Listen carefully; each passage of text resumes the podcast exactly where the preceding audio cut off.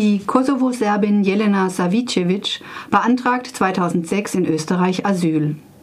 Als Angehörige einer Minderheit war sie im Kosovo nach dem Krieg 1998-99 beständig Gewalt durch einen Teil der albanischen Mehrheitsbevölkerung ausgesetzt. Bei einem Brandanschlag auf ihr Elternhaus starben ihre beiden jüngeren Geschwister.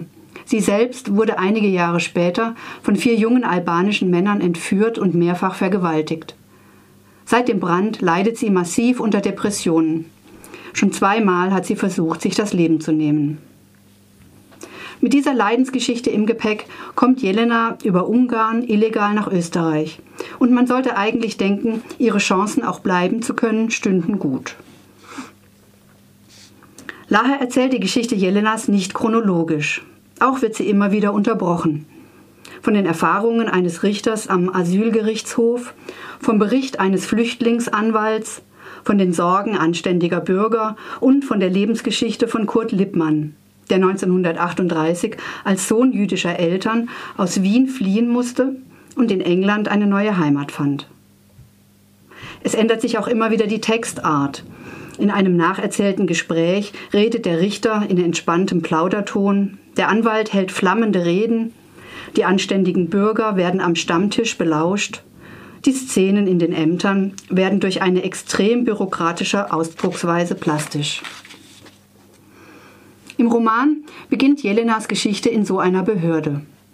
Nach dem illegalen Grenzübertritt, nach einer Erstbefragung und anschließender sogenannter Schubhaft, in der sie einen nun schon zehn Tage dauernden Hungerstreik begonnen hat, wird Jelena erneut befragt und über bestimmte Dinge informiert. Zitat dem AW wird Folgendes zur Kenntnis gebracht. Wegen des Auftretens der Vogelgrippefälle bei Wassergeflügel und der Gefahr der Übertragung auf Menschen wird von jeglicher Kontaktnahme, Aufenthalt in unmittelbarer Nähe, Berühren, Essen roher Geflügelprodukte zu lebenden oder toten Wildvögeln, deren Produkten oder Ausscheidungen dringend abgeraten.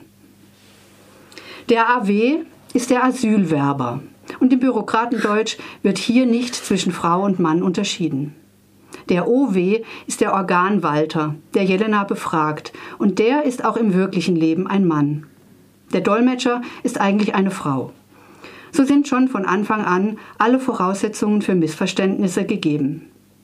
Dazu kommt, dass der weibliche Dolmetscher nicht immer alles versteht, das aber aus Sorge um seinen, also ihren Job, natürlich nicht zugeben kann.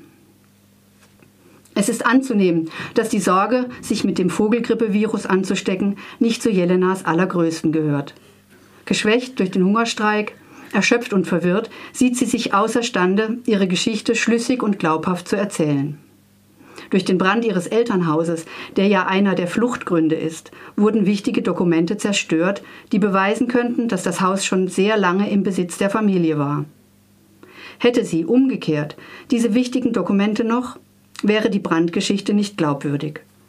Es ist absurd, Kafkaesk, wie der literaturwissenschaftlich vorgebildete Flüchtlingsanwalt es bezeichnet. Die Voraussetzungen für einen positiven Bescheid sind nicht zu erfüllen. Jelenas Antrag wird also im ersten Verfahren abgelehnt.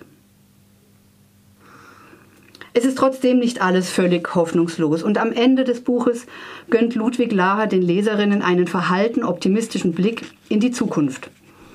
Das liegt allerdings nicht an der Politik, sondern eher an einzelnen engagierten Menschen, die sich mit der Unmenschlichkeit des Systems nicht abfinden wollen. Es kommt zum Beispiel eine pensionierte Lehrerin zu Wort, die sich für Flüchtlinge engagiert. Und auch der schon erwähnte Kurt Lippmann, nun ein sehr alter Mann, wird noch eine Rolle spielen. Privates Engagement statt Änderung der Politik? Vielleicht setzt der Autor Ludwig Laher auch auf die Unabhängigkeit der Justiz mit der Begründung der Staatsanwaltschaft, man wolle nicht am politischen Gängelband hängen, werden im letzten Kapitel des Romans von eben jener Staatsanwaltschaft Rechtsmittel ergriffen, um das hohe Strafmaß gegen zwei Brüder abzumildern, die während einer Demonstration gegen einen Vortrag der Innenministerin verhaftet wurden. So endet das Buch, das wegen seiner Vielstimmigkeit und wegen des gelegentlichen Hangs des Autors zu belehren keinen flüssigen Lesegenuss bereitet, dafür aber gut informiert, aufrüttelt und viel Stoff zum Nachdenken bietet.